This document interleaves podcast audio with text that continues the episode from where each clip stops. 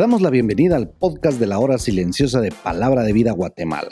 Es una gran bendición para nosotros poder compartir la palabra de Dios contigo. Te animamos a que puedas escudriñar el pasaje del día de hoy y descubras los desafíos que Dios tiene para ti.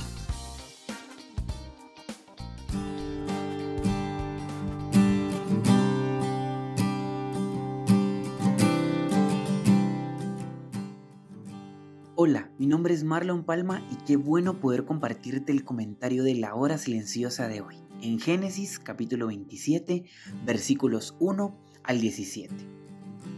En los primeros versículos de nuestra historia bíblica vemos a un Isaac muy envejecido, cansado y ciego. De hecho, los versículos nos hacen pensar que estaba ya postrado en cama y en su lecho de muerte. Isaac sabía que el quedarse sin vista era una señal muy grande de que probablemente le quedaban pocos años de vida. Sin embargo, según Martín Lutero, Isaac ya era viejo, pero todavía no estaba cerca de la muerte. Calculó que la edad de Isaac era de 137 años en ese momento. Vivió 43 años más, es decir, hasta los 180 años.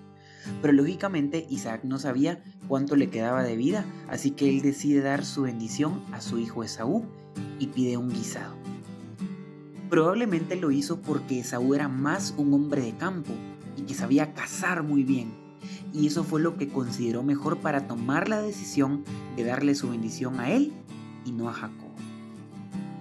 Fue una decisión basada en físico, fuerza y experiencia en el campo, pero no en la sabiduría ni en el temor de Dios.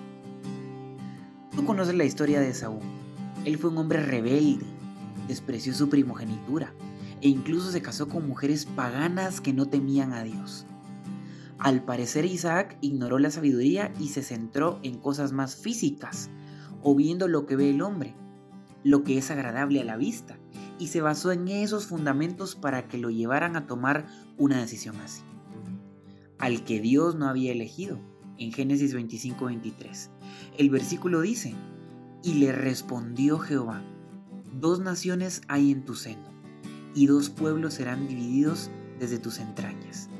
El un pueblo será más fuerte que el otro pueblo, y el mayor servirá al menor.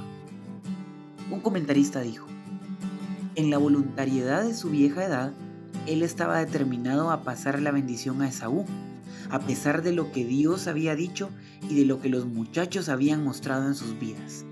De hecho, Isaac trató de dispensar la bendición secretamente, lo que mostró que él sabía que lo que quería no era lo correcto. Tristemente en esta casa nadie confiaba en nada. ¿Acaso no te sientes identificado con Isaac? Esto es lo que nosotros hacemos a menudo, las cosas a nuestra manera, o por lo que vemos y queremos tomar decisiones como si fuéramos los mejores. Y es allí cuando dejamos fuera a Dios. La historia continúa y Rebeca escuchó el importante mensaje de Isaac. Probablemente ella simplemente escuchó o tal vez sí tenía realmente la intención de estar escuchando conversaciones que no debía.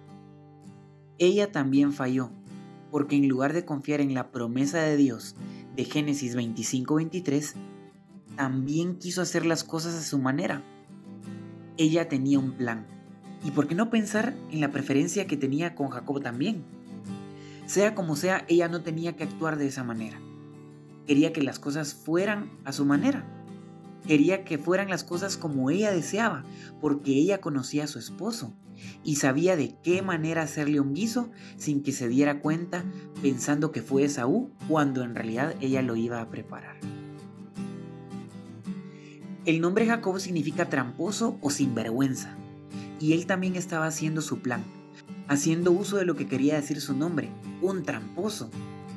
Pensaba muy bien las cosas y de qué manera podía aportar haciendo trampa, pero también se dejó manipular por su madre. Entonces, si contamos a toda la familia, había un problema. Todos querían hacer las cosas a su manera y a beneficio propio, incluyendo a Esaú porque le vendió su primogenitura a Jacob. Nadie confiaba en nadie, ni siquiera en Dios. Está claro que la pérdida de confianza en esta familia los estaba llevando a beneficios propios, preferencias, trampas y la falta de valores. Hay que resaltar que si bien Isaac iba a dar su bendición a Esaú, en primer lugar la bendición siempre viene de Dios. Así que si Isaac quería, podía hacer la decisión a su manera y bendecir a su hijo Esaú. Pero al final de cuentas, lo único que importa es a quién realmente honra a Dios. ¿Te identificaste con la familia de Isaac? Yo también. ¿Alguna vez has pensado, ¿por qué nací en esta familia? O tal vez tu familia es imperfecta, pero no conoces a mi familia, la mía es la peor, quizás puedes estar pensando. En breves minutos nos hemos dado cuenta que la familia del famoso Isaac de la Biblia era imperfecta y tiene muchos errores y de hecho había pecado. Y claro, esto no es una excusa o no estamos romantizando el pecado. Amigo y amiga, naciste en la familia que te tocó porque Dios así lo permitió, no por error ni por accidente. ¿Y tú? ¿Vas a seguir siendo un problema más en la familia o vas a hacer el cambio? Por eso, vívelo. Pídele a Dios por tu familia para que haga un cambio que sea una familia piadosa y temerosa de Dios. Pero no solo ores, también actúa, pero hazlo hoy. Si no quieres que la confianza en tu familia se rompa, no dejes de confiar nunca en Dios. Es un buen día para que le digas a algún miembro de la familia, dejemos de hacer las cosas a nuestra manera y que Dios haga un cambio en esta casa. ¿Por qué no abrazas a tu hermano o hermana o a tus papás pídeles perdón. Dios quiere que empieces ese cambio hoy. Dios te bendiga.